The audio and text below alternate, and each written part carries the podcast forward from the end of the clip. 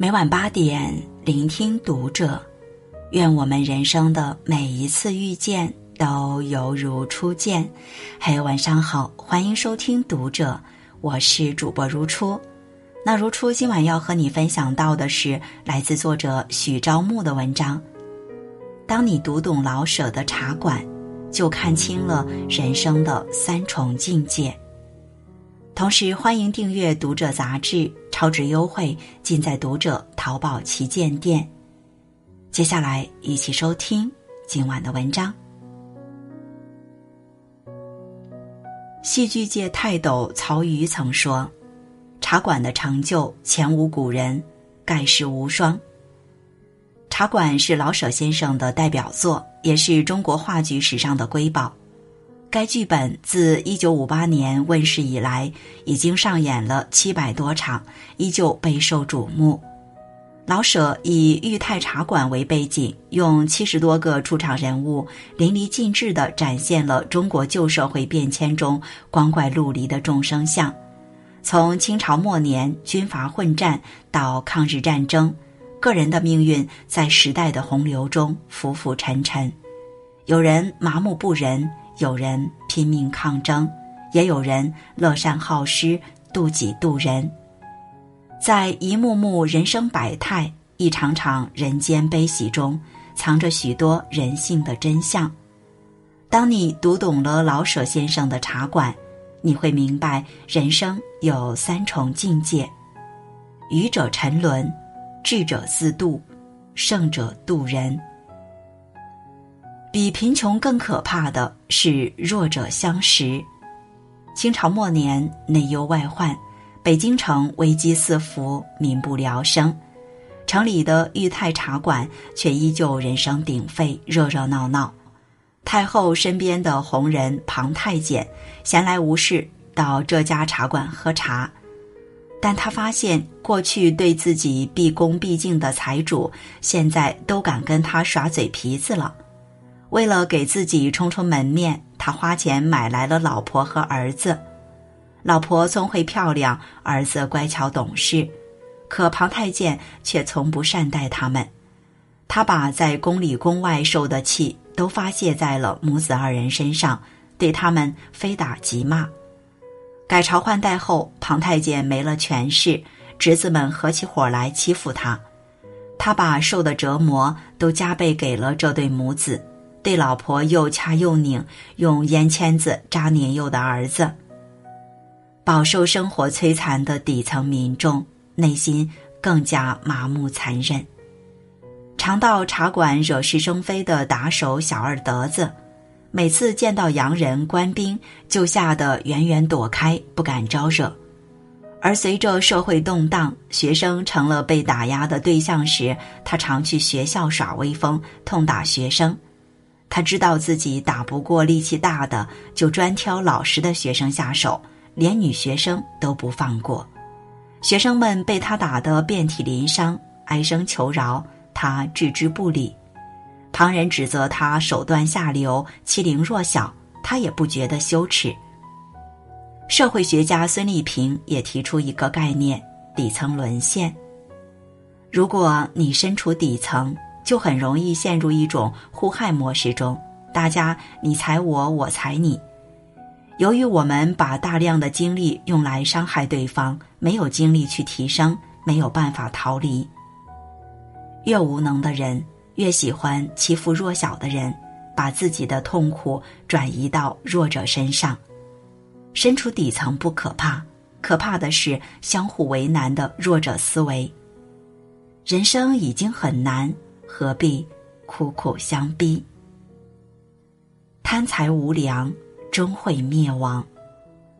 书中有个人人痛恨的反面角色，名叫刘麻子。为了赚钱，他不择手段，成天倒腾洋货，以高价卖给达官显贵。他拉皮条，将穷人家的女儿卖给别人当传宗接代的工具或玩物。庞太监的媳妇康顺子就是他去乡下物色来的。当时他向庞太监要了二百两银子，却骗康顺子的父亲说对方只出了十两。凭借赚取巨额差价，他短短几年间便敛财无数。进入民国，他的胆子更大了。不管对方是什么身份，只要钱给够了，他都愿意交易。有一次，他跟两个逃兵谈买卖时，正好赶上部队盘查逃兵。两个逃兵为了活命，拿原本用来买媳妇的钱贿赂了部队军官。军官们既想捞钱，又不得不完成上级的指标，于是他们不由分说地绑了刘麻子，拿他交了差。他大声哭喊冤枉，却没人愿意站出来替他说话。刘麻子被军官们拖到马路中间，当场杀死了他。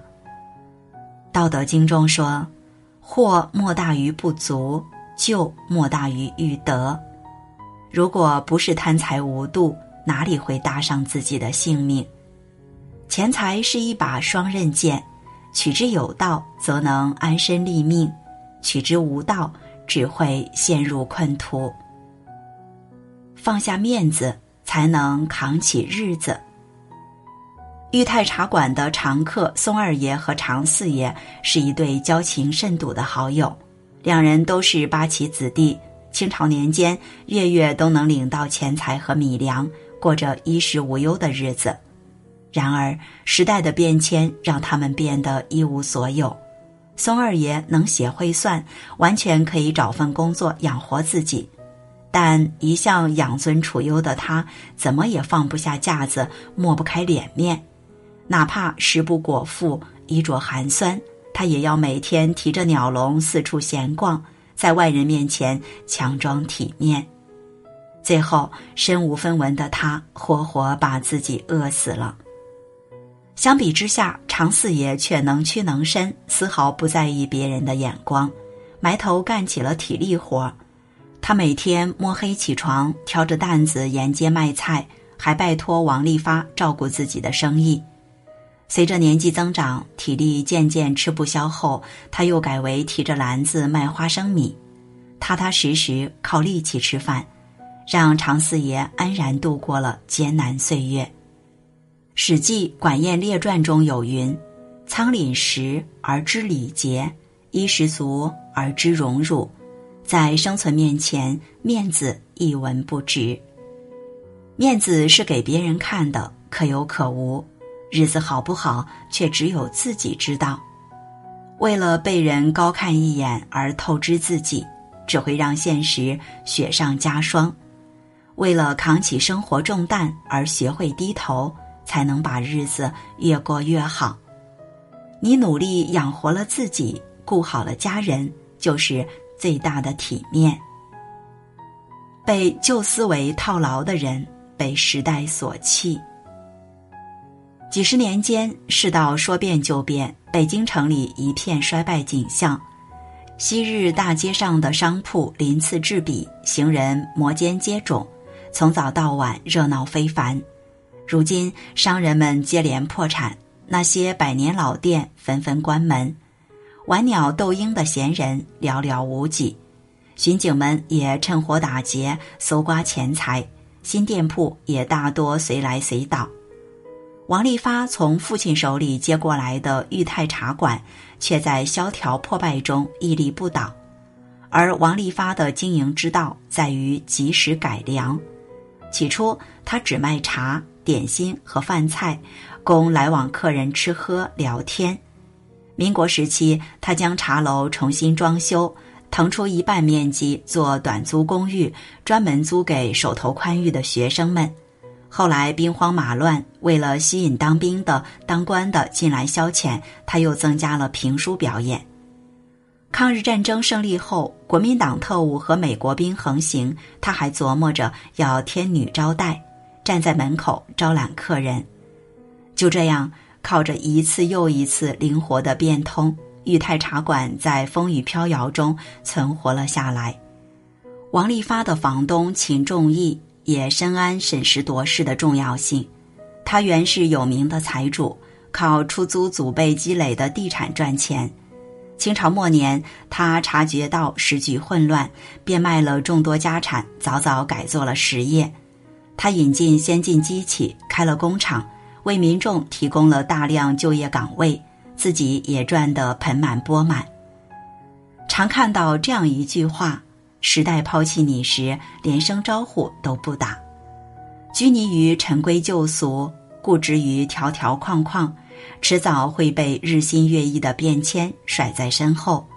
敢于挣脱思维的牢笼，方能开阔视野，适境而生。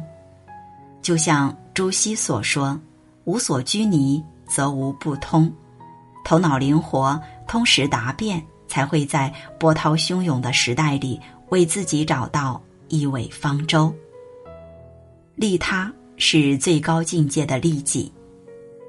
人心永远是相互的。你给予别人的善意，最后都会回到自己身上。王利发为人精明，处事圆滑，但心地非常善良。常有衣着寒酸的算命先生、卖货小贩到茶馆里吆喝，叨扰到了客人。王利发从不粗暴地赶走他们，而是端上一碗茶，让他们润润喉。民国年间，茶馆一度生意冷清，人手也不够。老伙计抱怨太过劳累，想辞职不干。此时，康顺子带着儿子大力来到茶馆求助。原来，庞太监已经被侄子们虐待致死，他们母子俩也被扫地出门。王利发手头不宽裕，但不忍心他们流落街头，收留了他们。为此，康顺子感激不已，决定尽心尽力的为茶馆工作。多年来，康顺子不计较工钱，不喊苦喊累，把茶馆当成自己家一样爱护。儿子大力长成大人，去西山参加革命后，康顺子也舍不得离开。直到解放战争前夕，一位国民党干部看中了茶馆，要将它改为高级会所，还要把王利发和家人赶走。坚持留下来，也许是死路一条。不留下来，一家人又无处可去。王利发一筹莫展之际，康顺子决定投奔大力，并冒险带上了王利发的一家老小。曾经向康顺子伸出援手的王利发，如今在对方的帮助下，为家人谋了一条生路。利他就是最高境界的利己。人这一生都在苦苦追寻幸福。殊不知，福分都取决于自己的修行。怀利他之心，行利他之事，最终受益的其实是你自己。茶馆中有句令人印象深刻的话：“时代是英雄的时代，生活是人民的生活。时代滚滚如流，世事千变万化，谁也无法行云流水般的过完一生。”他人的刁难、处境的恶劣和生存的压力，总能轻易淹没在风浪中挣扎的小人物。然而，没有不拂晓的夜晚，也没有熬不完的苦难。如诗人金子美玲所说：“向着明亮那方，哪怕只是分寸的宽敞，也要向着阳光照射的方向。”点个再看，心怀希望，挺直脊梁。踏过千难万难，活成自己最大的靠山。好，今晚就这样，也欢迎小伙伴到评论区与我们留言互动哦。关注读者新媒体，一起成为更好的读者。这里是读者，我是如初，我们下次节目再见。